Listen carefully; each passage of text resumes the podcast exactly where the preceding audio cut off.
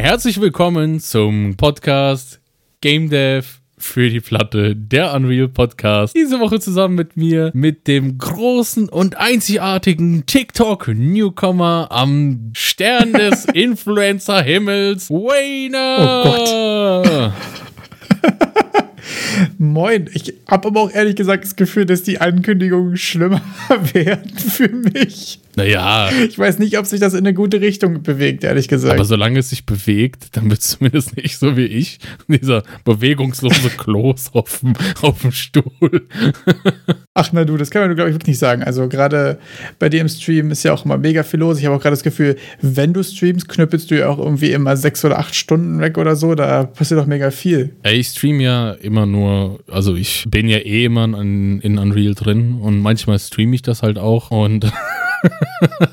ich lebe, atme und fühle nur noch Unreal.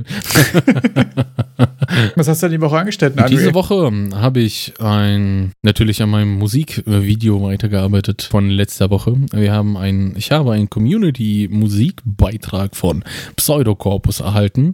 Klärchens Lied, ein Gedicht von Goethe, das er noch mit einem schönen Dark Electro Beat untermalt hat. Und das Ganze habe ich dann ein bisschen. Ach, das ist tatsächlich ein Gedicht? Okay. Das ist wirklich ein Gedicht und das kommt auch noch von Motherfucking Goethe himself und ich als Frankfurt zugezogener Junge muss natürlich dann irgendwie was. Warte mal, Goethe kommt doch aus Frankfurt, ne? Ja, ja, ja. Ich habe absolut keine Ahnung, aber wir sagen mal ja. Und dementsprechend holte ich das natürlich ab. Ah, so, stimmt. Ich bin ja sogar in der Goethe-Universität, also. da war doch was. Das könnte ein Hinweis sein. Ich würde mich jetzt nicht so weit aus dem Fenster lehnen, aber ja? Ja, ganz genau. Doch. Und dazu habe ich dann ein kleines, ein kleines Video gemacht. Ich wollte das erst so richtig cool machen, so ein bisschen angehaucht, vielleicht sogar fast in die Richtung wie aus, den, aus dem allerersten Blade-Film. Da gab es ja so eine Szene mit der Blutdisco, wo dann Blut aus der Sprenkleranlage kam und alle so richtig abgeraved haben und so ein Stuff. Das war bei dem, was du zwischendurch schon hattest, ehrlich gesagt, auch meine erste Assoziation. Ja, aber dann habe ich halt gesehen, wie scheiße janky die Animationen waren, die ich hatte und dann habe ich es halt sein lassen und da dachte ich, komm, dann, dann müssen wir das Ganze downsizen, weil ich habe dann gesehen, ah, das jetzt irgendwie cool zu machen, da sitze ich jetzt locker noch zwei Wochen dran und so viel Lust habe ich dann auch nicht. Und dann habe ich gesagt, komm, dann machen wir eine Stillszene, wo dann einer, weiß ich nicht, so in in den Lauf einer Pistole schaut und der andere so quasi schon exekutionsmäßig dasteht. Und dann machen wir so ein bisschen coole Kamerafahrten drumherum mit ganz vielen Partikeln, die im Beat drumherum zappeln. Ah, das finde ich interessant. Ja, ich habe mich schon, ich habe mir die Frage extra für den Podcast aufgehoben, weil zwischendurch hattest du ja schon so ein paar Dance-Szenen drin und das hattest du ja mit so einem Tool generiert. Wir packen mal den, den Link in die Beschreibung, wo man irgendwie aus, aus Videomaterial quasi äh, Animationen machen kann. Du hattest nur die Probleme mit der Root Motion, meintest du, und dass die, die Füße dann irgendwie immer ein bisschen abgewackt war. Ja, ich kann dazu ein bisschen Background liefern. Das Tool, das ich benutzt habe, nennt sich Plask AI und da wird künstliche Intelligenz verwendet, um aus Videomaterial Bewegungen zu extrahieren. Also habe ich dann auf YouTube, glaube ich, zwei Stunden lang im Stream irgendwelche Tanz-Tutorial-Videos gesucht. da kann ich mich erinnern, da kam ich zwischen in den, in den Stream und du hast dir gerade so Man Club Dance Tutorials angeguckt. Ja, die Sache ist, das war ziemlich funny Tutorials auch. für Dance-Videos, bei denen die Menschen einigermaßen normal, also ich sag mal, tanzen, wie man eben in der Disco tanzen würde, wenn viele Menschen da sind, wenn das Ding roppelvoll ist. Fängst du ja nicht an mit den High Kick, Low Kick und Spin und so ein Zeug, aber nur dazu kriegst du halt die Tutorials. Und dann habe ich dann irgendwie irgendwann ein Tutorial gefunden, bei dem ein, ein, ein Kerl dann einfach so Männertanz-Moves für diese Introvertierten, die halt eh nie aus der Disco gehen und nicht wissen, wie man im Beat abzappelt. Äh, der macht dann diese Tutorials dafür, die war für mich natürlich ein Glücksgriff, weil das dann diese normalen Dance-Moves waren. Dann habe ich das runtergeladen, auf Plask AI hochgeladen, die Animation extrahiert und das Problem ist dort ein bisschen, dass das Skelett von Plask AI an der Hüfte sozusagen aufgehangen ist und die Hüfte sozusagen statisch ist und sich nicht bewegt, aber alles drumherum, so dass es ein bisschen ah, aussieht okay. wie so ein Heinzelmännchen, das da zappelt und die Füße kleben beide nicht am Boden und das ist, also du könntest sie eher auf den Rücken legen oder auf den Arsch und dann das würde am natürlichsten aussehen für die Animation, die ich da rausbekommen habe. Das heißt, du müsstest dann anhand der Fußbewegung quasi die Root Motion irgendwie manuell nachpatchen und so. Das ist natürlich super schwer, das irgendwie auch nicht hinzubekommen. Also ich persönlich würde auf den ganzen Nachpatch-Scheiß verzichten und dann eine ordentliche IK-Foot-Lösung machen, dass ich einfach die Füße über ein inverse Kinematik-Setup auf den Boden klatsche. Ah, das ist natürlich auch möglich, ja. Und eben ab der Hüfte oder ab dem Knie dann die, die Animation sozusagen splitte und unten mache ich mein IK und oben mache ich den Tanz. Aber du hörst schon, das wird schon alles viel, ja. Dann müsste ich dann noch, ich habe gesehen, ich hatte dann. Es riecht nach Scope Creep von vorne bis hinten.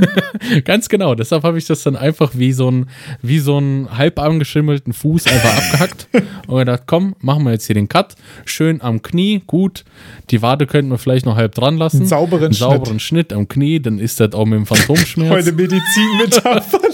Nachdem wir in Fußball und Mode reingesackt haben, kommen wir heute mit Medizinmetaphern. Du weißt, wie gesagt, ein Podcast für alle Lebenslagen, ja. Also, Klar. wenn der Fuß nicht mehr gut riecht, einfach ab damit. Am Knie ist die beste Stelle. Professor Dr. Erik Engine Engineer. Ja, also ich bin genauso viel Doktor, wie ich Ingenieur bin. Also ist da beides egal. naja, dann. Äh, und jedenfalls habe ich dann einfach, einfach abgehakt und gesagt, komm dann, die, die Charaktermodelle sahen eigentlich ganz gut aus mit einer Beleuchtung. Ich hatte die dann auch mit ein bisschen, äh, mit dem Emissive Materials, dass dann die Augen leuchten und so ein Stuff gemacht. Und da dachte ich, komm, damit man da auch mal ein Ergebnis einfach hat. Weil manchmal, bevor das jetzt halt wieder auf der Platte landet, wie so einiges, dachte ich, dann hacken wir es ab, dann mache ich nochmal Downscopen und mach's einfach fertig. Einfach mal was fertig kriegen. Ganz auch, ja. genau. Aber finde ich, äh, finde ich ehrlich gesagt super interessant, weil ich auch immer wieder merke bei meinen Projekten, beziehungsweise vor allem bei dem Projekt, was ich gerade mache, dass immer, wenn ich an so einen Roadblock komme mit irgendwas macht jetzt gerade wieder ein Rabbit Hole auf, dann müsste ich damit anfangen, dann müsste ich damit, und dann hat es immer so, ein, so einen riesen Rattenschwanz, dass ich mir dann selbst einfach Limitierungen setze und die aber auch dann irgendwie ähm, häufig ganz kreative Lösungen implementieren, äh, implement, äh, implizieren, das ist das Wort, was ich gesucht habe. Habe ich bei mir zum Beispiel auch gehabt, dass ich gesagt habe, okay, ich bin zu dumm für Animationen und für 3D-Models und so ein Kram. Und dass ich einfach gesagt habe, ich mache nur simple geometrische Figuren und keine Animationen. Und schon hat es irgendwie wieder einen greifbaren Scope. Schon ist der Hase im Rabbit Hole verschwunden. Du hast das Loch zugekippt, zubetoniert und halt nochmal einen Rollrasen drüber gelegt. So, Problem gelöst. Ja, und man wird halt auch einfach fertig. Ist halt wirklich so. Ist wirklich so. Also man muss sich ja auch darüber im Klaren sein, was man gerade machen will.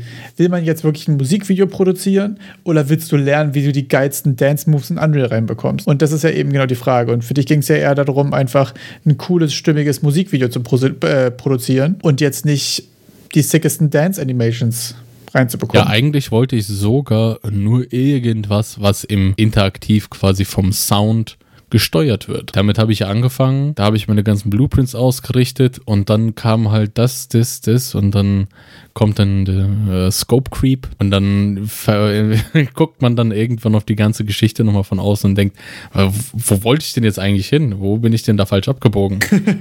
Aber dann ist es doch jetzt eigentlich auch ein ziemlich cooles Achievement, dass du sagst, okay, ich habe die Kurve rechtzeitig bekommen, bevor es auf der Platte gelandet ist, so wie einige andere Projekte und du hast was Cooles rausbekommen. Wir hauen den Link auch mal in die Beschreibung, weil das Ergebnis ist ja wirklich einfach ziemlich geil. Auf jeden Fall. Auf jeden Fall finde ich auch, was du mit der Zeitbeschränkung bei deinem Projekt gemacht hast, super gut. Zeitbeschränkung führt bei mir auch oft dazu, dass ich dann ein bisschen pragmatischer nochmal in die Sache rangehe und dann sage, ja, habe ich halt keine Zeit zu und dann lasse ich es. Ja, ich glaube auch gerade Pragmatismus ist sowas, was irgendwie da sehr häufig, häufig hilft. Also ist ja bei mir diesem auch so, ich weiß ja auch, dass ich keine Lust habe, mich mit Animationen zu beschäftigen und einen kreativen Weg zu finden, dass es ohne Animation auch ein bisschen nach was aussieht, ist ja auch wieder eine coole Challenge. Da lernt man ja auch super viel dabei. Was hast denn du noch die Woche gemacht? Ich habe ja gesehen, also da, dein, dein TikToks werden wir ja auch nochmal verlinken.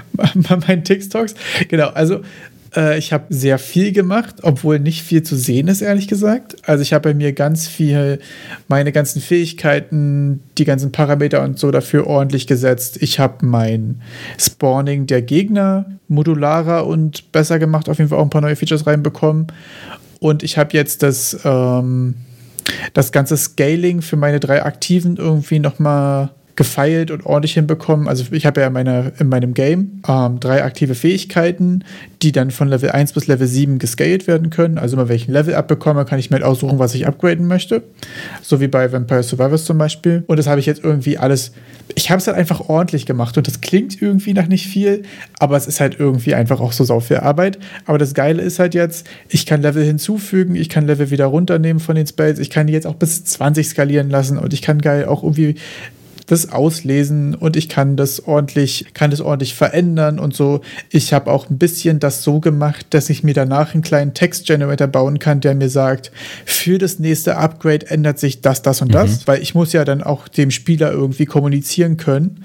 Wenn du das Upgrade auswählst, kriegst du plus zwei Projektile, plus sechs Damage und plus eins Fork oder so. Und das will ich ja nicht alles manuell eintippen für drei Fähigkeiten und sechs Passive mit jeweils sieben Upgrades. Da schreibe ich ja, keine Ahnung, ich habe nicht mitgerechnet, super viele Texte. Drei, drei mal sechs mal sieben oder ja. so irgendwas um die 120 kleinen Textsnippets, sondern ich will mir dann halt kleinen, einen kleinen Diff einfach rechnen mit vorher war die Projektile so, danach waren sie mhm. so, wenn sich ein Unterschied ergibt, kann ich es halt machen.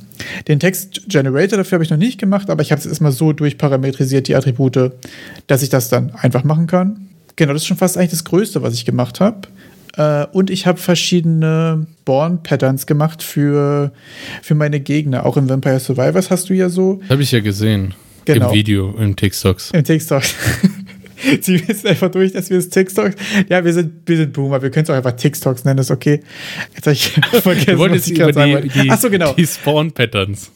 Die Angriffsmuster. Genau, also so, genau, also aktuell in der ersten Iteration habe ich es so, dass einfach random navigierbare Punkte gesucht werden, wo die Gegner gespawnt werden, im festen Intervall.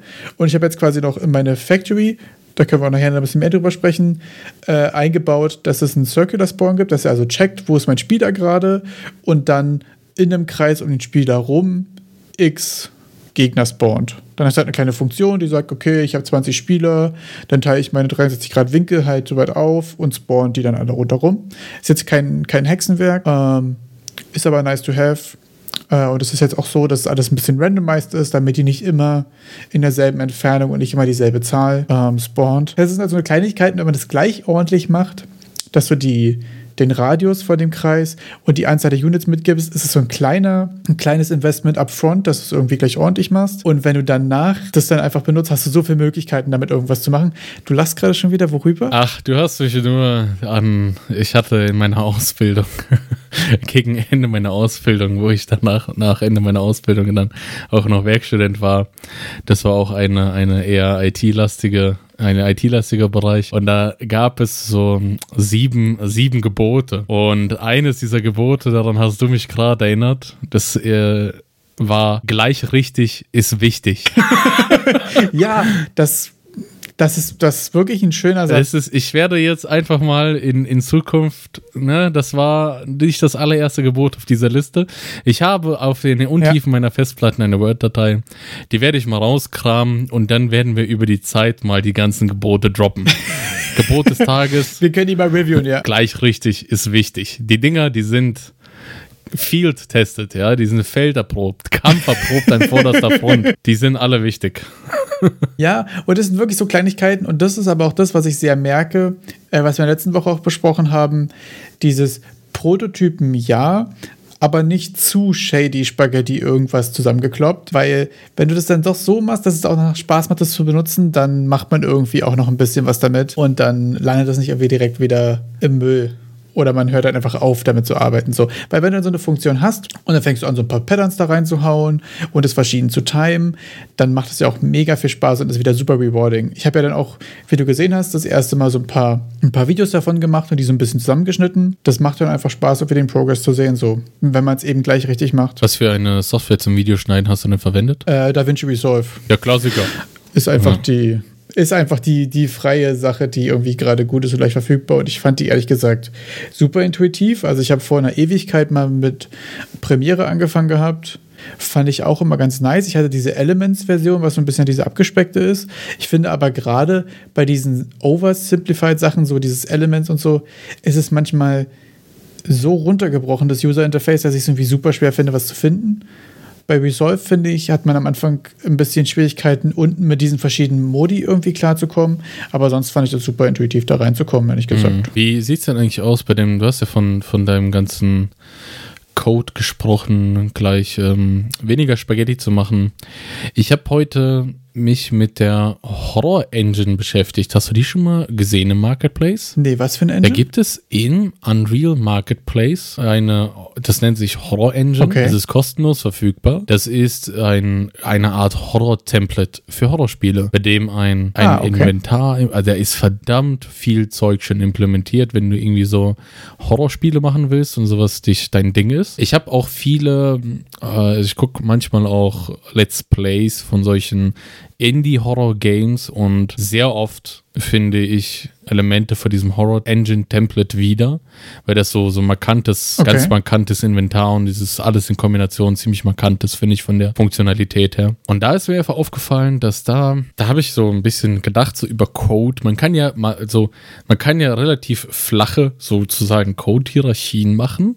Also wenn man sich ganz nah an den Funktionen der Engine bewegt von Unreal selber, oder man kann ja anfangen so Ja. eigene krebsartige Geschwüre zu basteln, die nur noch auf sich selbst referenzieren. und da habe ich manchmal das Ja. Gefühl gehabt, dass diese Horror-Engine schon auch so ein bisschen horrorartiges Krebsgeschwür ist, weil ich da sehr vieles da eben nochmal selbst für sich gemacht wird, wo ich mich frage, naja, das hätten wir doch auch in der in Unreal irgendwie gehabt. Gibt es für sowas einen, einen Begriff? Ich meine, du ja als alter Programmiererhase. Ähm, na, es kommt auch so ein bisschen drauf an, ne? ob du dich halt auf, äh, ob, du, ob du Interfaces hast zu darunter liegenden Funktionen und dich von denen abhängig machen willst. Das Ding ist ja, wenn du, wenn du In-Engine-Funktionen benutzt, hast du auch immer das Problem, dass du davon abhängig bist, ob du davon ausgehst, dass die sich mal ändern. Und deswegen ist es häufig sehr schwierig. Ich glaube, wenn du so ein großes Projekt hast und du willst es langfristig äh, auch supporten und so, kann es schon auch Vorteile haben, deine eigenen Tools und so zu machen. Ist natürlich auch immer die Frage, wie gut altern diese. Aber das ist ja, glaube ich, gerade in Unreal häufig so ein bisschen der Struggle, wie viel willst du benutzen von dem, was schon da ist. Also, wenn ich jetzt einfach nur einen Feuerball sch schmeißen will, dann muss ich ja jetzt ja nicht das Gameplayability System benutzen. So, das ist halt irgendwie dann immer bei den Engines hoffe ich die Frage, was du, was du, was du benutzen willst für, für, für so eine, für so ein Tool, wo du auf darunterliegende Sachen von der Engine angewiesen bist. Ja, es ist halt, glaube ich, auch einfach eine schwierige Entscheidung, wie viel du von den eingebauten Sachen benutzt. Wir hatten ja auch vorletzte Folge das Thema mit, mit diesem Shooter-Template, was halt dann irgendwie noch funktioniert, aber häufig veraltete Systeme darunter hat.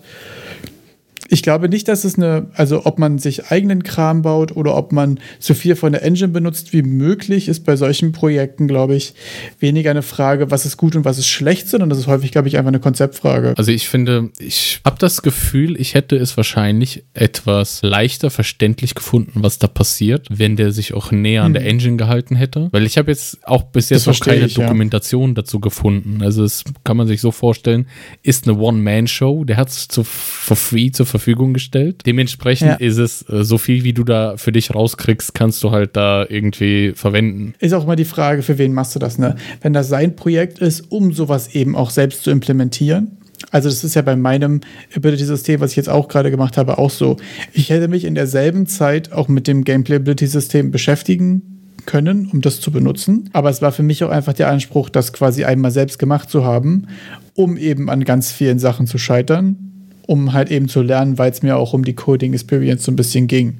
Und gerade wenn jemand da eigenständig One-Man-Show so eine Engine aufsetzt, ist es, glaube ich, häufig vor allen Dingen aus der Eigenmotivation raus, was darüber zu lernen, das gemacht zu haben. Und dann wahrscheinlich eher im zweiten Schritt, ja, ich stelle das jetzt hier mal zur Verfügung. Ich glaube, wenn man es im ersten Schritt als, ich stelle das hier zur Verfügung, damit andere Leute das verstehen und das hier gut integriert ist und so weiter, dann würde man sich da wahrscheinlich bei vielen Sachen auch anders entscheiden. Würde ich jetzt mal so mutmaßen. Aber das ist ja auch wieder so ein, was hat sich der Künstler dabei gedacht, Frage, ist immer Das schwierig. stimmt, das stimmt. Aber einfach zu beantworten ist, wie sieht es denn bei dir mit der Dokumentation aus? Ich habe gar keine Dokumentation. Hast du überhaupt Kommentare im Code? Oh, also Kommentare im Code sind natürlich eine Glaubensfrage. ja. Ich habe außer To-Dos und manchmal komische Annahmen beziehungsweise Probleme, die ich noch habe oder Workarounds, Ja. sind eigentlich die einzigen Kommentare, die ich mache. Sonst ist es eigentlich so, dass wenn du deine Parameter und deine Funktionen und so weiter wirklich, wirklich gut benennst, äh, du ja eigentlich quasi keine Kommentare brauchst. Da würde ich auch direkt mal eine, eine Buchempfehlung droppen. Äh, The Pragmatic Programmer ist ein ziemlich altes, aber immer noch super aktuelles Buch, wo es auch sehr viel um, um solche Sachen geht. Weil so ein Kommentar. Also für alle Zuhörer, Der Wayner hat gerade schon so seinen ersten Hot Take für heute gelassen. Man braucht keine Kommentare, wenn man nur ordentlich programmiert. Man braucht Kommentare, aber jeder Kommentar, der notwendig ist, ist eigentlich ein Indiz dafür, dass dein Code gefailt hat, für sich selbst zu sprechen. Das ist so ein bisschen der, der Zusammenhang eigentlich. Also, wenn ich einen Kommentar schreiben muss, dann ist es eigentlich ein Zugeständnis, dass mein Code nicht für sich selbst spricht. Und das sollte eigentlich so selten wie möglich passieren. Weil aber auch, gerade wenn man hier in längeren Projekten arbeitet oder wenn man das gerade von aus dem Arbeitsumfeld kenne ich es bei mir sehr von einem 25 Jahre alten Produkt, Kommentare altern auch einfach sehr schlecht. Häufig. Also gerade, es gibt ja zwei Arten von Kommentare. Es ist einmal so beschreibende Sachen und wenn man da inhaltlich was ändert, ändert nie mehr den Kommentar. Das passiert einfach nicht. Und dann entstehen Kommentare, die Quatsch erzählen. Und Kommentare, die Quatsch erzählen, sind viel, viel, viel schlimmer für die Codebase und das Maintain, äh, Maintenance als kein Kommentar. Und da gibt es auch Kommentare, die einfach überflüssig sind, wie die Funktion getTime, gettet die Time. Ja, wow. Shit, Sherlock, danke dafür. Also sowas ist wirklich auch furchtbar. Also das wird ja häufig auch irgendwie in der Schule oder so noch beigebracht, dass irgendwie jede, jede Zeile muss kommentiert werden. Und das ist der größte Quatsch überhaupt. Also da gibt's, jetzt bin ich hier voll, voll, voll in dem Glaubensfrage Comment Rant drin, aber da gibt es zwei, zwei sehr gut, gute Quellen für. Einmal ist es The Pragmatic Programmer, da gibt es auch auf Audible einen 20 Jahre Jubiläums äh, Audiobook zu, was unfassbar gut gemacht ist. Das äh, kann ich nur empfehlen. Und den ganz klassischen Clean Code äh, hat auch ganz viel zum, zum Thema Kommentare und wann man sie schreiben sollte. Und vor allen Dingen, wenn man sie nicht schreiben sollte. Ähm, kann ich einfach nur empfehlen. Ich packe die Links in die Beschreibung. Ich bin eigentlich deiner Meinung, weil ich auch nie Kommentare schreibe. Und äh, ich würde aber nicht sagen, dass mein Code gut genug wäre, um das vielleicht immer zu tragen, aber ich schreibe halt nie welche. aber dann muss ich aber auch andersrum sagen, vielleicht habe ich noch nie irgendeinen Code, der geschrieben, der komplex genug ist für Kommentare. Also ich kann mir ganz gut vorstellen, dass wenn auch mathematische Sachen da passieren, manchmal hat man ja einfach nur eine Formel da und die macht Magie und dann hast du zehn Seiten Paper dazu, die dich irgendwie dazu hinführen, um einfach nur diese Formel zu verstehen. Wieso die jetzt genau dein Problem löst. Das ist ja auch nochmal eine, ja. eine Aufgabe. Und vielleicht könnte man dort auch dann, wenn diese Formel auf einmal random in diesem Code steht und du dich fragst, was ist das für ein Hokuspokus? Und wieso sollte dich dieser Lösung glauben, dass man da dann vielleicht doch einen Kommentar braucht? Also das so als anderes Extrem. Ja, klar. Also gerade sowas wie auch, wenn du so physikalische Sachen hast, also du hast ja häufig Code, der versucht, physikalische Zusammenhänge irgendwie zu, abzubilden oder anzunähern. Denn natürlich gerade so externe Referenzen auf irgendwelche Papers oder so einfach viel geiler geiler, als wenn du dir jetzt da irgendwie einen Absatz rauskopierst und da irgendwelche unnötigen Kram mit reinbringst, der mit dem Code selbst ja nichts zu tun hat, sondern das ist ja häufig so ein, du hast ja auch eine Funktion, die heißt getTime. Und das ist ja auch völlig in Ordnung. Du willst ja da nicht einen ganzen Absatz haben, wo er jetzt die aktuelle Zeit berechnet, sondern wenn du rausfinden willst, wie das geht, dann springst du ja in die GetTime rein und findest raus, wie es geht. Und genauso ist es dann auch mit einer externen Referenz so. Du hast einfach eine Formel, die es beschreibt. Und wenn du rausfinden willst, wo die herkommt, kannst du dir immer noch irgendwie eine externe Referenz reinpacken oder irgendwas. Ähm, und was du meintest zu der Komplexität, kommt auch, glaube ich, immer sehr drauf an, äh, wann du Kommentare schreibst und für wen. Also ich arbeite ja gerade bei mir auch einfach da solo drin und ich habe auch nicht vor, da mit irgendwem zu, zusammenzuarbeiten. Und von daher sind so To-Dos und dumme Notizen an mich selbst ja auch das Einzige, was ich da irgendwie machen muss. Sowas wie, wenn du das änderst, musst du aufpassen, weil da ist irgendwie noch eine andere Referenz oder das ist nur ein dummer Workaround für das und das Problem. Das sind solche Sachen, die brauche ich für mich selbst, für meinen vier Wochen Rhythmus. Danach will ich es ja sowieso rausbringen. Mhm und dann entweder, wenn es jetzt irgendwie gute Resonanz bekommt und ich später nochmal Bock bekomme, sowieso nochmal komplett von vorne ordentlich angehen und das, was ich gerade gemacht habe, zu 99%iger Wahrscheinlichkeit sowieso wegwerfen, wie es sich für einen Prototypen auch gehört. Und dann brauche ich jetzt dann nicht Kommentare schreiben, um das Maintain einfacher zu machen. So, das lohnt sich nicht. Würdest du dann, wenn du das Spiel nochmal richtig neu rausbringst, du, du willst es ja auf, Street, auf, auf Steam releasen, ja. machst du das, äh, den Release jetzt for free? Oder wie wäre das denn? Also wenn du jetzt Verkäufe hättest, Verkäufe generieren würdest, würdest du denen dann das quasi das als Early Access mitgeben und dann das neue Richtige nochmal oder wie? Nee, also das, was ich da jetzt mache, wird entweder als Demo released oder for free. Ich habe mich jetzt mit Steam ehrlich gesagt noch nicht weit genug auseinandergesetzt, um mir so richtig eines Unterschieds bewusst zu sein. Ich glaube, wenn ich nur eine Demo habe, kann man dann schon Reviews schreiben. Das fände ich ehrlich gesagt den interessantesten Punkt. Ich glaube, man könnte es auch als, einfach als Free machen. Und dann lässt man es einfach so stehen und falls, dann kann man immer noch einen V2 machen oder man macht einen Re-Release und ändert es dann irgendwann mal, falls ich doch nochmal sage, jetzt stecke ich zwei Jahre Entwicklung rein und schreibe einen Preis drauf oder so. Also da habe ich noch nicht rausgefunden, was der Unterschied ist zwischen einer Demo und einem Free. Ich glaube, eine Demo ist auch eher dafür gedacht, um zum Beispiel jetzt am Steam Next Festival teilzunehmen und sowas. Aber da werde ich auf jeden Fall in den nächsten Wochen noch berichten. Da habe ich mich leider noch nicht mit auseinandergesetzt, aber werde ich. Ich werde auf jeden Fall da keinen Preis drauf schreiben. Okay, das ist schon mal sehr schön zu hören. Hast du dich denn schon mal mit dem Epic Games Store auseinandergesetzt, mit dem Releasen dort? Äh, auch noch gar nicht, ehrlich gesagt. Ich habe auch beschlossen, quasi als Main Main-Plattform erstmal Steam zu haben. Mhm. Und wenn das auf Steam ist und jemand kann sagen, ich will das jetzt spielen und kann es runterladen und es funktioniert, dann fange ich an, mir über andere Sachen Gedanken zu machen. Äh, ich habe letztens auch was gelesen, dass Microsoft auch mehr ins Demo-Game ein, äh, ein, einsteigen will wäre auch direkt eine Frage an dich. Hast du, also da war auch so ein bisschen der Hot Take von dem Post, dass gerade so die Demo-Era irgendwie wieder ein bisschen zurückkommt. Ich habe auch das Gefühl, dass Demos wieder irgendwie eine große Rolle spielen, marketingtechnisch. Ich hatte das Gefühl, gab es lange irgendwie gar nicht. Ja. Gab es dann auf der Switch irgendwie ziemlich präsent auch. Und jetzt gerade mit Steam Next Festival und so sind Demos irgendwie ein Riesenthema, habe ich das Gefühl. Oder geht es nur mir so? Also ich kenne äh, die, die, die Marketing-Aussage aus dem Gaming-Marketing, dass durch Demos sich deine Spiele schlechter verkaufen lassen. Habe ich auch schon von vielen Indies gehört als Begründung, wieso die keine Demo rausbringen. Was meiner Meinung nach einfach würde besser schlafen, wenn ich eine Demo anbiete für Menschen. Weil es auch einfach ich, ich, finde, das ist einfach besser. Mein Gott, das gehört einfach. Äh, ja, gut, dann hat man halt weniger Verkäufe, aber dann hat, kann man auch besser mit seinem Gewissen leben. Und ich habe ein bisschen das Gefühl, dass das zurückkommt, weil wir in letzter Zeit sehr viele gefloppte große Projekte gesehen haben. Also viel Release-Hype, viel Enttäuschung, die dann mit einhergingen. Auch, auch viele Kickstarter-Scams gekommen sind und vielleicht da ein bisschen jetzt nochmal diese ganze Demo-Geschichte zurückkommt, weil man sich auch, weil wahrscheinlich ist es auch unterbewusst bei mir so, dass ich mich dann positionieren würde und sagen würde, hey Leute, ich bin anders. Ich lasse euch das Spiel vortesten, ihr seht, was ihr bekommt und wenn euch das gefällt, kriegt ihr einfach noch mehr von dem, was ihr schon gesehen habt. Das stimmt. Meinst du, dass die Demos einfach die logische Schlussfolgerung aus dem Early Access Abfuck der letzten Jahre ist, in Kombination mit so ein bisschen ich sage jetzt mal fast fehlendem Vertrauen durch, durch Kickstarter-Scams und so weiter, dass Demos einfach gerade so, so gut sind und so groß sind, weil sie einfach Vertrauen schaffen. Also es gibt ja nichts, was mehr Vertrauen in den Entwickler gibt, als wenn er mir sagt, hier sind zehn Minuten, die beweisen, dass ich es kann. Genau.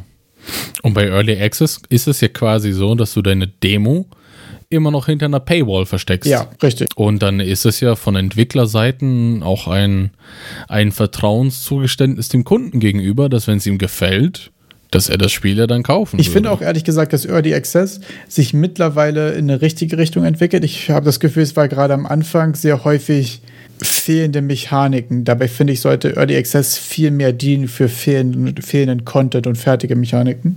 Ja. Weil ich das Gefühl habe, dass das viel besser funktioniert. Also wenn die Base steht, den Content mit den Playern zusammen zu gestalten, finde ich viel intuitiver, als zu sagen, wir haben hier irgendwas halb, halbgares und versuchen jetzt irgendwie mit Feedback hier zu arbeiten, weil also es funktioniert nicht und das wissen sie selbst. Wie ja. wertvoll kann da Feedback sein? Ich, Da reden wir aber auch schön von unserem erfolglosen, projektlosen Elfenbeinturm runter. Wahrscheinlich. Also ich will jetzt keinem irgendwie Als zwei Leute, die noch nichts rausgebracht haben. Ich würde jetzt vielleicht keinem irgendwie böse Willen unterstellen. Vielleicht sind die auch mit den besten Vorsätzen daran gegangen, aber haben dann halt eben den Realitätscheck in die Fresse bekommen, dass beim bis zum Early Access Release dann irgendwie doch nicht alles steht und man dann halt irgendwie das Ding raus launcht und dann guckt, wie es läuft. Ja, ich, also ich glaube auch einfach häufig ja aus einer Not raus. Ja. Ne? Ich glaube, viele Projekte sind auch in Early Access gegangen, weil sie gesagt haben, wir brauchen jetzt das Geld, sonst kommt halt gar nichts raus. Und das verstehe ich ja auch total. Also, das ist ein total legitimer Weg. Ich glaube, Kickstarter ist auch häufig ein Mittel zum, sonst kriegen wir das nicht hin. Ich finde aber auch wirklich, also besonders bei Kickstarter, ohne eine Demo anzu, an Start zu gehen, da, also für mich gar nicht als jetzt Elfenbeinturm technisch, sondern auch als Spieler einfach. Ich würde niemals irgendwas fanden, wo es keine Demo von gibt. So, das finde ich, hat man sich irgendwie abgewöhnt als, als Kickstarter-User. Die andere Frage, die ich noch hätte, ich habe das Gefühl, dass gerade auf Steam Demos groß sind, aber ich frage mich, ob Demos gerade auf Steam so notwendig sind mit der zwei Stunden Refund Policy. Weil theoretisch kannst du ja alles testen. Also, du hast ja Microsoft. Erik sieht ja, ich habe ja nachgedacht, weil du hast ja besonders den Microsoft Store erwähnt. Oder, oder Microsoft allgemein. Und ich glaube, Microsoft geht da ja die, den Weg, dass sie den Game Pass pushen wollen. Und da wollen die schnellstmöglich irgendwas Spielbares haben.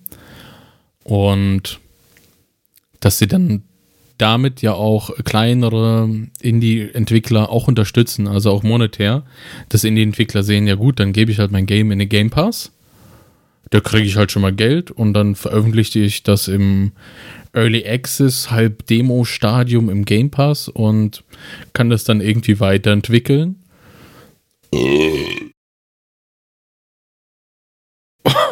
Haben wir das auch geklärt? Der hat in der Nase gebrannt. oh, ich war vorhin, ich war vorhin noch so Sushi essen. Ich glaube, da kam gerade ein bisschen Wasabi mit. oh, Jungs, Jungs, boah. Oh Gott, so genau ist, glaube ich, nicht wissen. Ja, aber, aber es, brennt, es brennt, es hört doch nicht auf. Puh, da, boah, da, da kann man mal wieder, da geht das hier wieder. Dann kann Microsoft oh. eben den ganzen Indie-Entwicklern ein bisschen unter die Arme greifen und dann kommt vielleicht diese ganze Demoszene eben plus missfehlendes Vertrauen aus Konsumentenseite, kommt das alles nochmal ein bisschen hoch bei den Demo-Geschichten. Meine Meinung so. Obwohl ich ehrlich gesagt zu dem Thema noch einen ziemlichen Downer habe. Oh, hau raus weil so ein bisschen die ist jetzt nicht meine Prognose, sondern schon häufiger diskutiert wurde in anderen äh, Formaten auch, dass das ja mit Spotify und so auch darin geendet ist, dass irgendwann quasi die, die ganzen äh, Services quasi alles absorbieren und dadurch durch die grobe Masse einfach für den Einzelnen sehr wenig dabei übrig bleibt. Also ich glaube, Künstler machen mit Spotify ja quasi kein Geld. Also super wenig. Ich habe keine genauen Zahlen, aber das scheint ja irgendwie so der allgemeine Konsens zu sein. Vielleicht verrenne ich mir jetzt auch gerade völlig, aber das ist jedenfalls in der Argumentation, wie ich sie mitbekomme, das, das, das Argument dann immer. Und dass das auch so ein bisschen die Sache ist, die als Risiko auf jeden Fall den Indie-Entwicklern, die auf Plattformen, die jetzt gehen, bevorsteht. Aktuell habe ich das Gefühl, ist eigentlich gerade die beste Zeit, weil die ganzen Plattformen sich ja gerade um den exklusiven Content auch extrem prügeln. Und was einem Indie-Entwickler vielleicht auch den Epic Game Store ein bisschen schmackhafter machen könnte, wäre der Aha. diese Woche neu äh, angekündigte und releaste äh, die, die Crossplay-Features vom Epic Online Services. Also wenn du in Unreal deine, dein Online-Game machen willst und dafür EOS, also Epic Online Services, verwendest, als, als Background äh, dann ist jetzt Crossplay ab diese Woche mit anderen PC Game Stores haben die es, glaube ich, also die meinten eigentlich Steam. Also du kannst jetzt mit Steam Crossplay machen. Das haben die so gemeint. ja, nice. Und dass jetzt ähm, auch Konsolen Crossplay und auch Mobile Crossplay in Arbeit ist eben mit dem EOS. Puh, das war aber eine schöne Überleitung in die News. Ich habe schon. Die war wirklich super softe, ja. Das äh, muss man ja auch mal erwähnen. Hast du denn noch weitere News, ja, wenn wir schon angekommen wenn wir schon dabei sind. Ja. Danke, dass du fragst. ja, also. Gerne. Es sind noch zwei Wochen in der Better Light Than Never Challenge da. Das wollte ich noch mal ein bisschen beleuchten, was es da so an neuen Sachen dazu gibt. Und da gab es diese Woche, also diese, also letzte Woche war ja richtig kritisch, hat Epic gar nichts an Tutorials gedroppt. Da war so gehende Lehre, da war dann irgendwie so ein Mesh-to-Human-Geschichte mit den Meta-Humans, also wie ihr Static Meshes von Gesichtsscans Meta-Humans erzeugen könnt. Und diese Woche gab es dafür aber ein, wirklich ein Feuerwerk an allen möglichen Videos, wie zum Beispiel von, jetzt muss ich aufpassen auf den Namen, William Fauché, geschrieben Faucher, wie Fauchen, nur mit einem R hinten dran, ja, aber Fauché ja. oder so nennt er sich. Und der macht ein, ein Tutorial für äh, über Beleuchtung, Licht in Unreal für absolute Noobs wie, wie, wie mich zum Beispiel. Da erklärt er alles rund um voll dynamisches Licht und der ist anscheinend richtig krass in diesem Unreal Licht Game und das Tutorial geht um die 40, 50 Minuten und da erklärt er wirklich so einiges, wirklich so einiges und zwar nur Dynamic Light, wie du jetzt mit Lumen das geilste Scheiß rausbekommst. das klingt nice auf jeden Fall. Das war ein Video zur Beleuchtung und dann kamen drei Videos, die es wirklich faustdick hinter den Ohren haben, denn das waren alles Videos zu der Matrix-Demo. Hast du die Matrix-Demo denn mal gespielt? Oder mal mitbekommen? Äh, ich habe es gesehen, aber nicht gespielt, ehrlich gesagt. Es fängt so ein bisschen an mit Keanu Reeves, mit äh, Digital De-Aging, ja, Keanu, dem, egal was für eine coole Socke der ist, an dem hat er auch ein bisschen die Zeit genagt. Und dem seine Matrix-Zeiten sind ja auch als Neo schon ein bisschen vorbei. Und da haben sie dann darüber gesprochen, wie man auch Unreal in, in Filmen verwendet heutzutage. Und in dieser Matrix-Demo, der hat man dann einfach eine riesige Open-World-Stadt nach einer kurzen cinematischen Einführung von noch einem weiteren Charakter, äh, wo man dann auch rumballert und alles Mögliche macht. Dann, danach kann man einfach diese Stadt erkunden mit Autofahren und so, sonstiges. Und diese Woche wurden drei Videos gedroppt, in denen wirklich sehr ausführlich besprochen wurde, wie die diese komplette Demo gemacht haben. Also ein Video handelt davon, wie MetaHuman verwendet wurde, um diese ganzen äh, Menschenmassen innerhalb dieser Stadt zu erstellen, was die für ein quasi Modell verwendet haben im Hintergrund, um das alles zu speichern, diese ganzen Meta-Humans, wie die das gemacht haben, was sie für Shader verwendet, also wirklich, da, da werden Screenshots von Blueprints gezeigt und erklärt, auf äh, diesem Niveau bewegt sich das an, an Detailreichtum. Ich sehe gerade, es sind drei Videos und die gehen auch alle irgendwie drei, die Stunden, alle 50, so 50 Minuten. Minuten. Also das ist, das ist schon verrückt. Also ich habe mir da ein paar Videos so durchgeskippt, das äh, Meta Human Crowd Video habe ich mir mal so ein bisschen, glaube ich, 20 Minuten angesehen. Das hat ich, ich habe gedacht, so machst du dir entspannt im Hintergrund an, während du so ein bisschen Vampire Survivors spielst. Und dann habe ich gemerkt, oh nein, das ist ja hier, oh, da muss ich ja mal ein Block, oh, ein Blatt Papier rausziehen. Das ist ja wie eine Vorlesung mit How to Make Game. Ich gucke gerade hier rein. Die haben mir gerade 15 Minuten, sprechen die darüber, wie sie die Augen gemacht haben. es wirklich ist verrückt. wirklich sehr, sehr ins Detail gehen. Das, äh, das zweite Video, da geht es dann darum, wie die diese einführende cinematische Szene gemacht haben. Da ist es nämlich so ein bisschen, da wechselt sich so cinematische Cutscenes, die aber alle Realtime gerendert sind, mit Gameplay ab. Und da gehen die halt auch sehr stark ins Detail was für ein, wieso die welche Game-Elemente eingebaut haben, wie die Sequencer dafür verwendet haben, um diese cinematischen Sachen zu machen, was die da für Player, Controller und Feedback und wirklich, also ja, auch wieder sehr tief ins Detail. Nochmal 50 Minuten, also 50 Minuten Video How to Crowd MetaHuman, 50 Minuten Video How to äh, Game Cinematics und äh, wie man das alles verzweigt. Und dann kommt nochmal ein 50 Minuten Video zu Videoeffekten, wie die ganzen Fahrzeuge zerstört werden, prozedural in diesen Dingen, wie die diese diese Effekte gemacht haben und ach, das ist sehr viel, sehr viel und sehr interessant. Nice. Wahrscheinlich, um ein solches Video wirklich durchzugucken und zu verstehen, werde ich für 50 Minuten Video bestimmt, weiß ich nicht, fünf Stunden brauchen. und dann haben wir ja noch gar nicht über den Donnerstags-Stream geredet, der diese Woche aber dann auch gar nicht mal erwähnenswert ist. es gab, nee, es gab war? halt so ein, ein Stream über Runtime-Synthese, also äh, Echtzeit-Synthese von Sounds mit einem, und jetzt, und jetzt verstehe ich halt nicht, wieso es überhaupt diesen Stream gab, mit einem Plugin, das nennt sich Metron, das das Unternehmen Cardboard Sword das halt irgendwelche Spiele macht, in-house verwendet. Das hat einer vorgestellt. Also es gibt, es gibt halt. Okay, das heißt, es ist nicht mehr verfügbar quasi, sondern es war mehr so ein so haben wir es gemacht. Aber es ist ja. nichts für euch, schade für euch. ist, so schaut mal her, was wir halt so mit unserem Scheiß machen bei uns. Wir zeigen euch ja. mal so ein bisschen Interface und wie das aussieht, aber danke fürs Zugucken. So, pff, Finde ich jetzt aber ehrlich gesagt gerade interessant, weil eigentlich ist so ein Vortrag für so haben wir es gemacht ja eigentlich gar nicht interessant. Man ist aber irgendwie gerade von dem ganzen Unreal-Content so sehr gewöhnt, dass man da, das danach heißt, Übrigens, das kannst du dir for free runterladen und es läuft in 10 Minuten bei dir, wenn du gern möchtest. Dass man jetzt ja. schon, wenn man Unreal-Content sieht, den man nicht einfach for free haben kann, schon fast, fast ein bisschen enttäuscht ist, oder? Ja. Merke ich ja. gerade selbst, wie so eine Erwartungshaltung ist mit, hä? Warum erzählen die mir das, wenn ich es nicht haben kann? Aber nee, also es ist ja das? noch nicht mal, also wäre das ein Bezahl-Plugin, hätte ich ja auch noch irgendwo verstanden. Ja, dann lasse ich halt 100 Euro. Wenn mir ja. das gefällt, dann, dann lege ich halt die zwei Fuffis auf den Tisch und sag, her damit.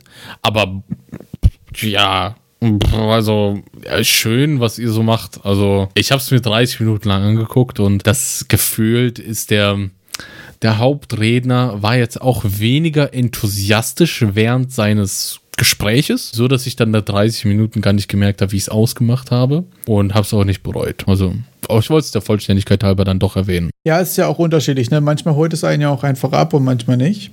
Obwohl ich dazu doch eine Sache habe, wo ich sagen muss, dass ich in der Community leider häufig das Gefühl habe, dass auch so bezahlte Plugins Leute irgendwie häufig, finde ich, sehr, äh, leider irgendwie sehr kritisch sehen. Da muss ich aber wirklich sagen, ich finde die Qualität im Allgemeinen auf dem Marketplace, gerade bei Plugins und aber auch bei Assets, wirklich, wirklich ziemlich strong. Und ich habe jetzt mir, glaube ich, erst dreimal was gekauft oder vielleicht viermal. Also ich bin jetzt auch kein, habe jetzt echt nicht viel gekauft bisher im Shop, aber muss sagen, dass wenn, dann waren die Sachen das auch echt immer wert. Und da mal irgendwie 20, 30 Euro für ein paar Animationen zu benutzen oder auch mal ein Fuffi für ein Plugin oder ein Huni, wenn es wirklich eine größere Sache ist. Oder wie bei dem Voxel-Plugin zum Beispiel, wo wir letzte oder vorletzte Folge drüber gesprochen haben, finde ich völlig in Ordnung. Finde ich häufig, ehrlich gesagt, sehr schade, wenn es dann aus der Community irgendwie sowas gibt wie, ja, also das finde ich richtig geil und das, das wäre das Beste und das würde mein Game skyrocketen mhm. quasi. Aber die 35 Euro ist mir nicht wert. Und das finde ich häufig irgendwie schade, muss ich sagen.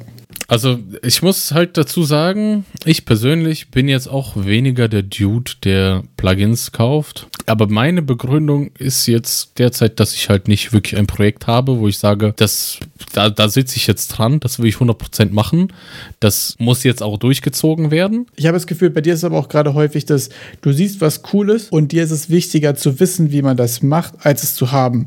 Weil du ja häufig gerade rausfinden willst, wie Sachen funktionieren. Und du bist jetzt gerade nicht derjenige, der versucht, jetzt ein Projekt fertig zu bekommen oder irgendwie ein großes Spiel rauszubringen genau. oder irgendwas, sondern du bist ja gerade mehr dabei, Tools programmieren zu lernen statt Tools haben ja, zu wollen. Ja, das ist es. Das ist es. Und wenn ich dann auch einmal ein, wenn ich jetzt sehe, da ist irgendein Tool XY verfügbar für 50, für 100 Euro, dann schaue ich, was will ich denn? Ich würde es mal runterprogrammieren, so ganz bare bones, damit es vielleicht ein bisschen funktioniert, um auch einzuschätzen, was ist denn da alles in diesem Sammelsurium an Tools überhaupt gut? Was brauche ich überhaupt für Funktionen? Um dann auch, also wenn du es einfach mal selber auch mal gemacht hast, dann schätzt du ja auch erst den Wert von den anderen. Also wenn das für 50 Natürlich, Euro, hallo, also wenn ich da schon fünf Tage oder eine Woche dran sitze, wenn du dann den Mindestlohn ansetzt und auch deine Zeit einfach mal, wenn du dich selbst auch einfach schätzt als Menschen und deine Zeit auch bewertest, auch sei es mit dem Mindestlohn,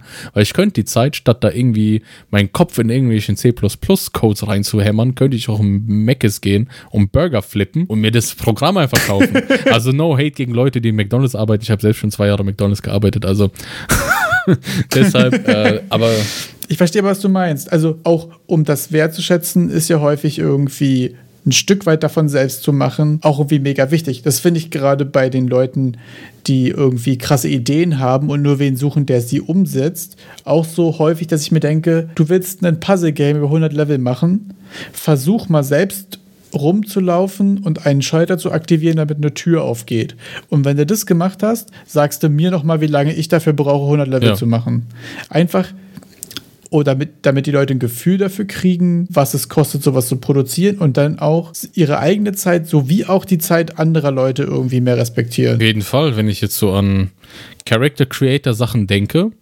Also MetaHumans ist halt jetzt geil, weil MetaHumans irgendwie kostenlos zur Verfügung steht. Aber es gibt auch so einen Character Creator von Real Illusion, glaube ich, heißt das ganze Ding.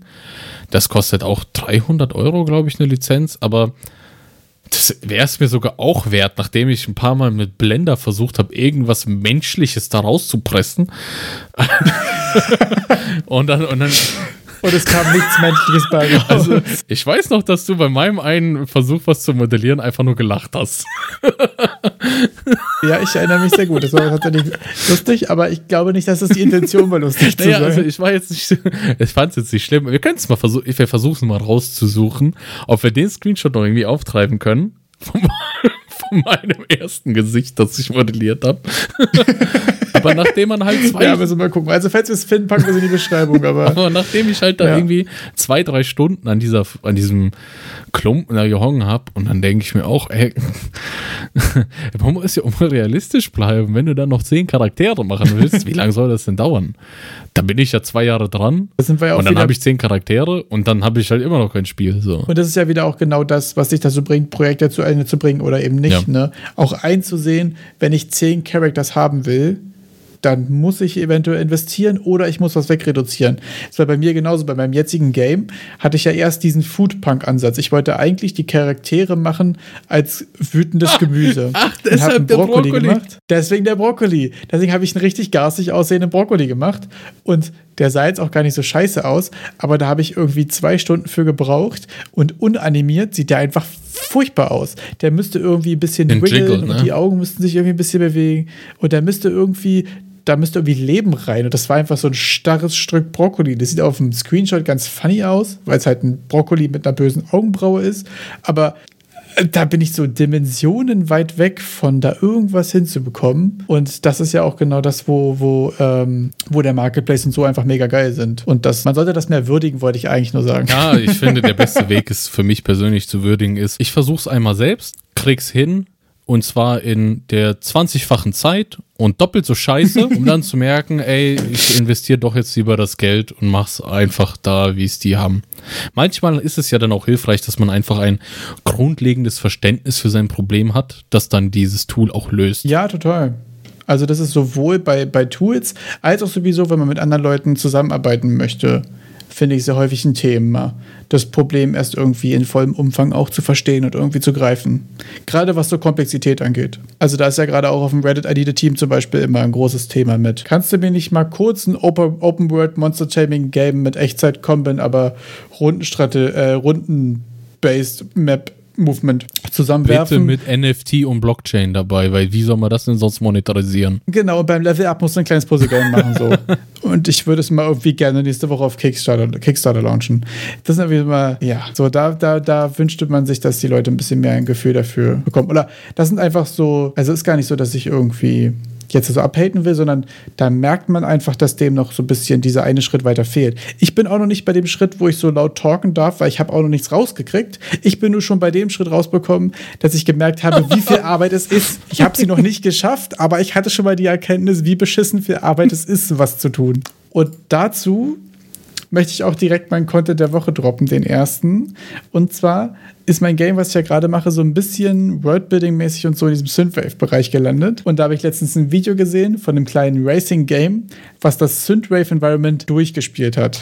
Also, okay. das, da gibt es kein besseres Wort für. Das sieht einfach so unendlich Oha. geil aus. Und ich werde den Link auch in die Beschreibung packen. Und also ich bin mir auch nicht sicher, ob man nach einer Dreiviertelstunde irgendwann Kopfschmerzen bekommt, aber es sieht richtig, richtig geil aus. Also das ist quasi äh, so Synth wenn, wenn ihr so Synthwave-Musikvideos kennt oder irgendwas, ne, so mit dieser Sonne und mit so einem Grid, was irgendwie so in Neonfarben leuchtet und so, und dann quasi ein Autorennen-Game, wo du auch im Cockpit vorne sitzen kannst und so, oder wo du irgendwelche Power-Ups bekommst und dann setzen sich hinten so Turbinen drauf, die natürlich aber auch irgendwie alles in Neonfarben sind. Wenn du Power-Ups bekommst, ist dieses total bunte Neon-Dings auf einmal alles nur noch blau Neon oder so.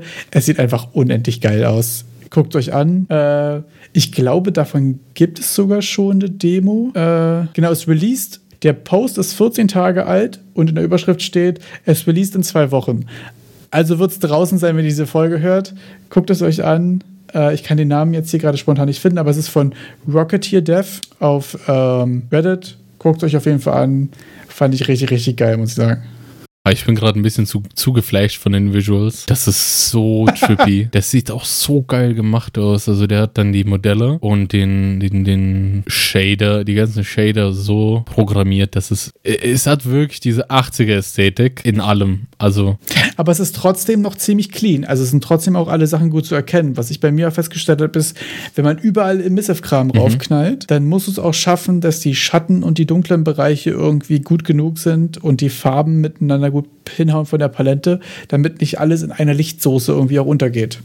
Also das ist wirklich, wirklich schwierig, ordentlich hinzubekommen. Das ist jetzt neu mit, mit Lumen, dass da im Missive Materials überhaupt so ein, so, so ein, so ein Halo, so ein Schein machen. Es kann sein, dass er dann ja. einfach Lumen nicht verwendet, so dass du diese Emissive Materials ganz klar, weil es sieht für mich ein bisschen gerade so aus, als würde der keinen Lumen haben. Sage ich jetzt einfach mal so, behaupte ich jetzt mal. Ja, als hätten die Emissive-Sachen quasi die würden an sich strahlen, aber würden jetzt keine Reflexionen verursachen. Genau, so genau, dass die Reflexion, also dass dieser Schein, der da entsteht, der ist durch einen Post-Process gemacht. Also da kommen, da, da, da, da verlieren wir uns vielleicht ein bisschen in so Shader-Lingo-Sachen.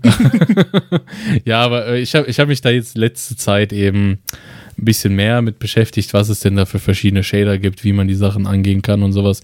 Auch insbesondere mit solchen VHS-artigen Filtern, damit das so aussieht, als würdest du gerade auf einem alten Röhrenfernseher die eine Kassette reindrücken. Äh, und da ja. also sehe ich halt so ein paar Anzeichen von, von solchen Post-Process-Effekten, die man da verwenden kann. Und würde einfach mal schätzen, dass der Lumen ausgemacht hat, Emissive Materials und dann guten Post-Process, der darüber das Ganze schön einheitlich in den Synthwave-Style reinmacht. Ich weiß auch gar nicht, ob das überhaupt in Unreal gemacht wurde. Gut, dann ist vielleicht auch gar das kein Lumen da. Also. also das kann auch von einer anderen Engine deines Vertrauens entstanden sein.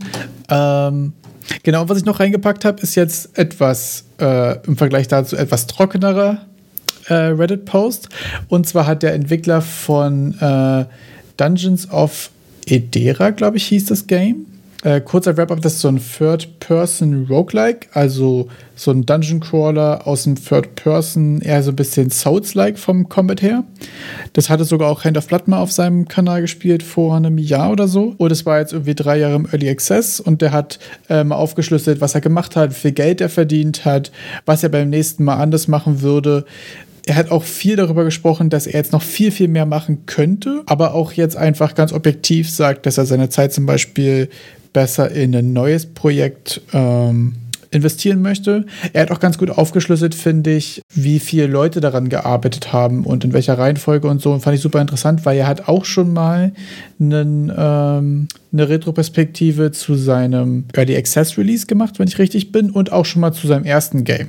Also da kann man sehr geil in diesen drei Posts sehen, was ist passiert, was hat er daraus gelernt, was ist beim nächsten Mal passiert, was hat er daraus wieder gelernt. Und er ist ja auch super ähm, transparent mit seinen Zahlen und so und ähm, ist auf jeden Fall ziemlich cool. Also wer jetzt einfach direkt mal Zahlen hören will, der hat 520.000 Dollar Einnahmen erzielt insgesamt. Dann, also er nennt das dann, dann Bruttoeinnahmen hier an der Stelle, Nettoeinnahmen nach irgendwelchen, äh, also nach den Steam Rückgaben. Man kann ja nach zwei Stunden das Spiel auch wieder zurückgeben. Dann nach Steuern und irgendwelchen geplatzten Verkäufen, nenne ich mal es, ne? Chargebacks, ja. waren es dann noch 380.000 Dollar. Und nachdem Steam sich auch noch mit den 30% bedient hat, sind knapp 270.000 Dollar übrig geblieben. Für ein Team von einem Entwickler, genau. einem Geschichtenschreiber, zwei Level-Designern, einem Social Media Manager und einem Praktikanten. und drei Jahre Arbeit. Also der so 270.000 klingt ja erstmal krass, vielleicht, wenn man diese Zahl hört, aber wenn ich das jetzt auf drei Jahre verteile, dann bin ich bei 90.000 pro Jahr. Dann sind es ja fünf Leute. Der ist ja fast nichts. Also okay, man hast du den Praktikanten schon Also ich glaube, die anderen ne? haben nicht Vollzeit daran gearbeitet. Ich denke, er ist der Einzige, der Vollzeit daran gearbeitet hat. Ich denke, bei die anderen waren jetzt eher auf Freelance-Basis, wenn ich es richtig verstanden habe. Also mehr Gut, Aber da musst du dann auch so Opportunitätskosten auch vielleicht mal ansetzen und sagen, wenn ich jetzt ähm, einen ruhigen mache und meine Eier bei einem irgendeinem x-beliebigen Developer-Job schaukel, dann mache ich da bestimmt auch meine 50.000 Dollar im Jahr, 60.000 Dollar im Jahr. Ist auf jeden Fall auch eine Frage, ne? Also er hat auch zum Beispiel, was ich noch zwei Sachen sehr interessant fand, er hat darüber gesprochen, warum er über die drei Jahre auch die ganze Zeit alleine geblieben ist. Er meinte, als einziger Programmierer wollte er den Hustle einfach nicht, irgendwie mit anderen zusammenarbeiten zu müssen. Und das ist ja das, was ich in meinem anderen Projekt, ähm, in dem Dark Souls-Projekt quasi auch festgestellt habe, dass mit einem anderen Programmierer noch zu arbeiten, der potenziell in denselben Domains unterwegs ist und so, auch einfach eine gewisse Mehrarbeit produziert, zweifelsohne. Und ich glaube, da tatsächlich sich nur mit sich selbst einig werden zu müssen, äh, ist, glaube ich, ressourcenmäßig kann es ziemlich effizient sein. Wenn du natürlich unter der Annahme, dass du alles schaffst oder genug Zeit hast, wenn es dann potenziell länger dauert.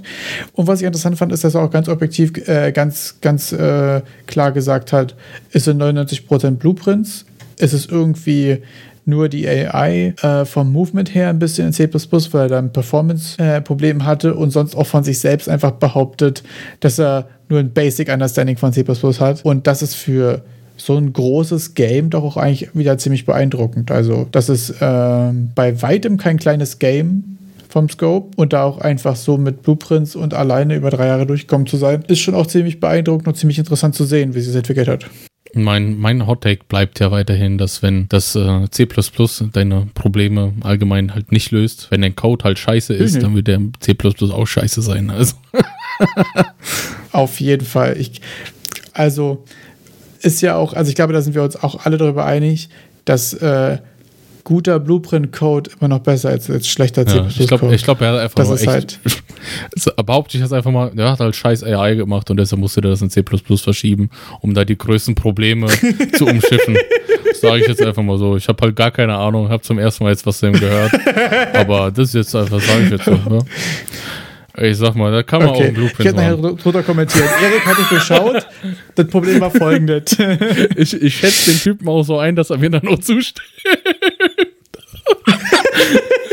Bestimmt. Also muss ich auch sagen, was man hier so liest äh, und so, äh, finde ich das irgendwie eine super coole Kommunikation. Und äh, ich hatte das Game sowieso ehrlich gesagt schon auf der Wishlist und wollte es mir nochmal angucken und so. Und gerade auch so ein Post irgendwie mit so, äh, mit doch irgendwie so ehrlichen, reflektierten Erkenntnissen irgendwie, finde ich doch immer super interessant. Also jetzt nicht, natürlich auch nicht das Ausführliche, Ausführlichste, ist jetzt hier auch nur ein Reddit-Beitrag, aber äh, ist doch irgendwie auch eine coole, ein cooler Umgang damit. Auch sowas wie, ich könnte hier wirklich noch mehr machen, aber bei den nächsten Sachen, die ich angehen würde, müsste ich mich durch wirklich alten Code von mir selbst irgendwie creepen und ich will meine Zeit lieber in was Neues investieren. Ist ja auch einfach mal ein ehrlicher Call, den man irgendwie da so kommen wir dann ein, zu einer meiner Begründungen, wieso ich auch gar nicht so ein richtig, richtig großes Projekt anfangen will, weil ich mir immer wieder denke, gerade ich befinde mich ja noch in, in der Keimphase meiner Unreal-Fertigkeiten. Wenn ich mir vorstelle, wie viel man in, wie viel ich in den ersten zwei Monaten in Unreal gelernt habe und im dritten Monat habe ich schon kaum verstanden, was ich da für eine gottlose Scheiße im ersten Monat Monat gemacht habe. Und dann, jetzt stelle ich mir vor, ich gehe zwei Jahre in die Zukunft und muss mich dann in zwei Jahren mit Kram umherschlagen, den ich irgendwann mal einfach so deshalb so gemacht habe, weil ich es halt irgendwie gar nicht besser wusste. Und mit das dann nochmal zu entwirren, auf diesem Fundament weiterzuarbeiten, auf diesem Fundament mein Magnus Opum zu erzeugen, da dachte ich mir, nee. ja. Denn ich habe nämlich, ich habe nämlich äh, jetzt ein ganz genaues Datum nochmal herausgefunden, wann ich ernsthaft angefangen habe, Unreal zu lernen. Oha. Und das war der 23. Juli 21. Und ich habe nach, okay. nach einem kurzen Gespräch mit meiner besseren Hälfte nochmal herausgefunden, wieso ich überhaupt mit Unreal angefangen habe. Ah, okay. ja, also laut, laut, ihrer Aussage hat sie mich dazu gebracht, weil sie dann gefragt hat, äh, weil, weil wir irgendwie darüber gesprochen haben, was es so für Engines gibt. Ich wollte ihr das mal erklären. Und dass ich halt Unity verwende und dann gibt es halt noch Unreal. Und dann hatte sie halt so salopp gesagt, ja, wieso benutzt du nicht Unreal? Und das ist, das war dann schon die ganze Geschichte dazu. Und die, ja, ist es manchmal aber wirklich so ein kleiner Aufhänger. So, das war bei mir auch häufig immer so Gespräche mit, ja, das wollte ich schon immer mal machen, bla bla bla. Und dann fragt irgendjemand so, ja, warum fängst du nicht einfach mal an? Und dann ist der Samen ja. gesät und dann bist du in deinem Kopf die ganze Zeit so, ja, hä, warum fange ich nicht einfach mal an? Aber was ich zu dem davor, was du gesagt hast, noch interessant finde, ähm, ist die Erkenntnis daraus, dass die richtige Länge für ein Projekt genau so lange ist, wie der längste Zeitraum, dass du deinen eigenen Code noch ertragen kannst. Also bei mir ist es so, dass vier Wochen ja. ist, glaube ich, jetzt so langsam auch der Grenzwert. Also was ich vor vier Wochen mhm. angemacht hab, äh, angefangen habe, ist so kurz davor, mir richtig auf die Nerven zu gehen. Ich glaube, das ist dann, ist das das richtige Scope für ein Projekt. Vielleicht hat das auch mit deiner Erfahrung zu tun, da du ja schon so mehr Unreal-Kampferfahrung hast, dass dann auch dieses, weißt du, in vier Wochen Delta, was du dann so in vier Wochen Neues lernst, weißt du, dass dann dieser, dieser, dieser Unterschied von Wayner von vor vier Wochen zu Wayner zu heute, ja. dann schon groß genug wird, dass Wayner von heute denkt, Alter, was war Wayner von vor vier Wochen was ein Idiot. ja. Falsch, Alter, ja. Obwohl ich auch wirklich wirklich glaube, dass das das erste Projekt ist, wo ich den Rainer von vor vier Wochen nicht hasse, weil der in C angefangen hat und das gleich sehr ordentlich gemacht hat. Also nicht nur wegen dem C, aber vor allem wegen dem, weil er es ordentlich gemacht hat. Jetzt musst du wieder sagen, hätte er es vor vier Wochen im Blueprints ordentlich gemacht, wäre das auch cool. Und ja, das stimmt wahrscheinlich. Nee, ich denke ich denk mittlerweile, irgendwann, irgendwann wird es ja wohl auch den Moment geben, wo man sagt, boah, wann habe ich das denn gekonnt? Was ist das denn? Dass man dann andersrum sagt, Alter, was ist das denn jetzt? Weiß ich nicht. Ich hatte es bis jetzt noch nicht. Falls es mir passiert, sage ich dir sagt, Bescheid. Oh, das, nee, das war irgendein junger Gott hat das geschrieben. Ich weiß nicht. Wie bin ich genau. denn da drauf gekommen? Was ist, der Geistesblitz ist da geschehen, dass ich darauf gekommen bin? Obwohl ich sagen muss, das habe ich jetzt auch schon häufiger gehabt. Aber das war nur, weil ich da irgendwas gemacht habe, was ich in einem Tutorial nachgemacht habe und ich habe das Tutorial einfach vergessen. Und deswegen ist es halt einfach so Black Magic, was da passiert ist. Ich habe vergessen, ist. dass ich es abgeschrieben habe. ja, doch, genau das. Also so dieses, ja, ich weiß, dass ich das irgendwie nachprogrammiert habe, aber ich finde das Video auch nicht wieder und ich verstehe auch nicht, was ich hier gemacht habe. Ist mir auch schon passiert. Boom, Wayner Original. Ja, wirklich. Also dann, nee, auch Wayner Legacy Code und damit für die Platte ganz offiziell. Also dann.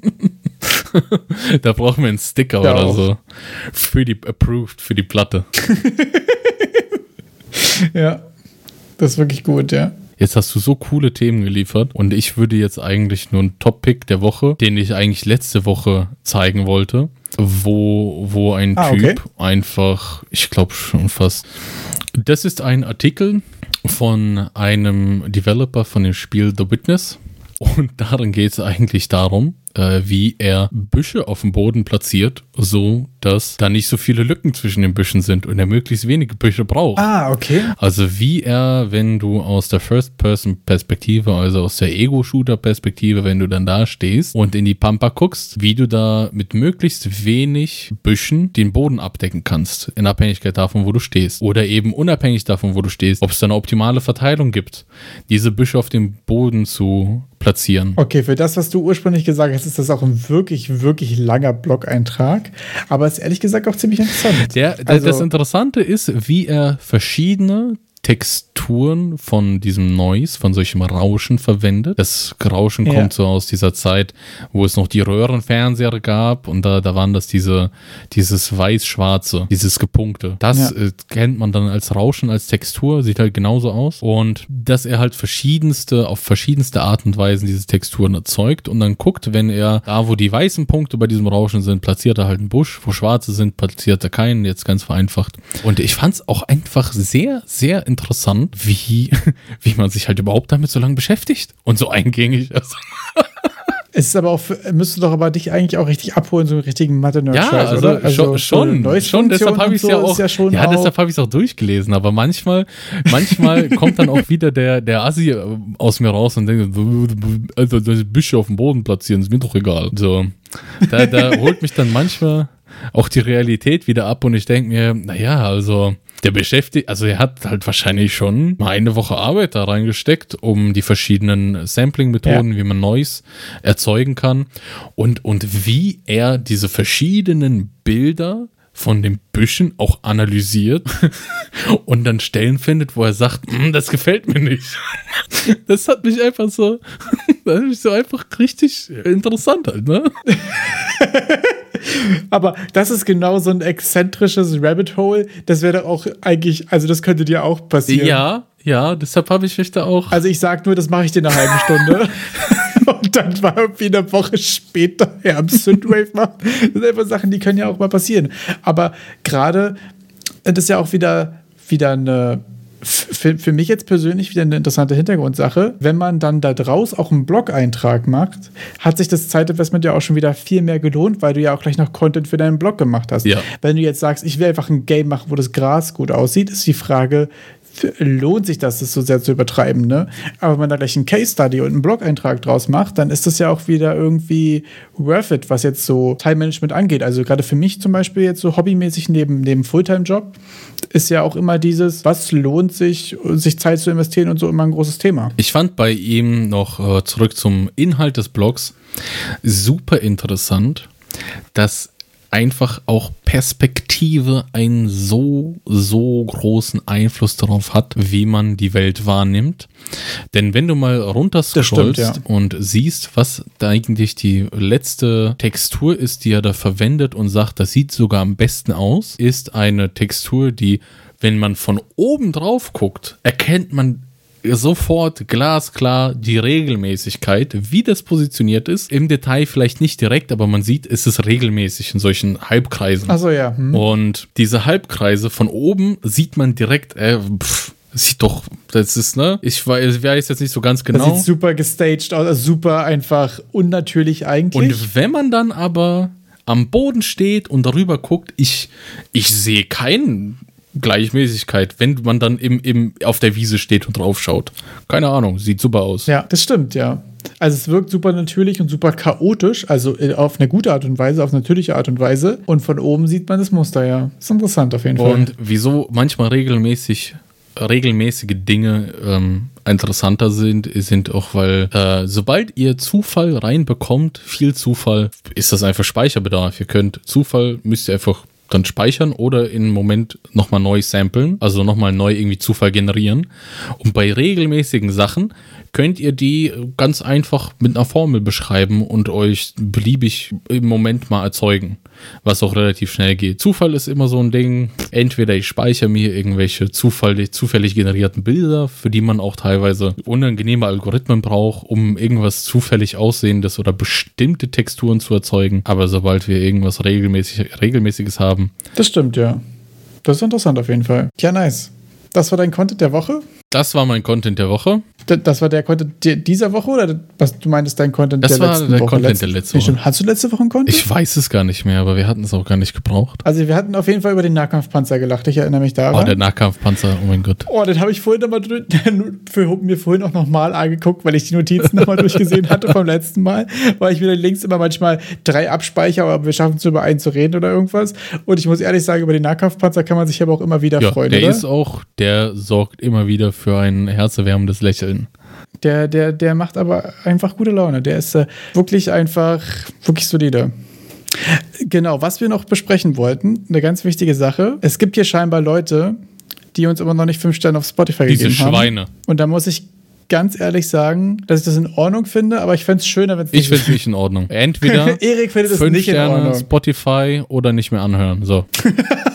oh, okay, ein, ein Ultimatum. Ultimatum. Wenn du mir jetzt nicht fünf Sterne hier auf diesen verkackten Podcast gibst, dann darfst du den nächsten nicht anhören. nee. Ja, man, man, muss ja auch ein bisschen was dafür tun, weißt du, für das Privileg. Nein, Scherz, bitte, bitte, bitte, sich unseren hör, uns weiter an, bitte, bitte nicht. Nein, ist egal. bitte, bitte, bitte, bitte, bitte mal, ja, ich hab's nicht so gemeint. Es war, es ist die Pferde sind mir immer durchgegangen. direkt wieder angekrochen gekommen. Okay, und mit dieser ehrenlosen Situation würde ich mal sagen, verabschieden wir uns auch für heute. Und ich würde wie immer die letzten Worte dir überlassen. Ehrenlos, hirnlos, da sehe ich mich. Bis nächste Woche. Auf Wiederhören. Tschüssi. Ciao.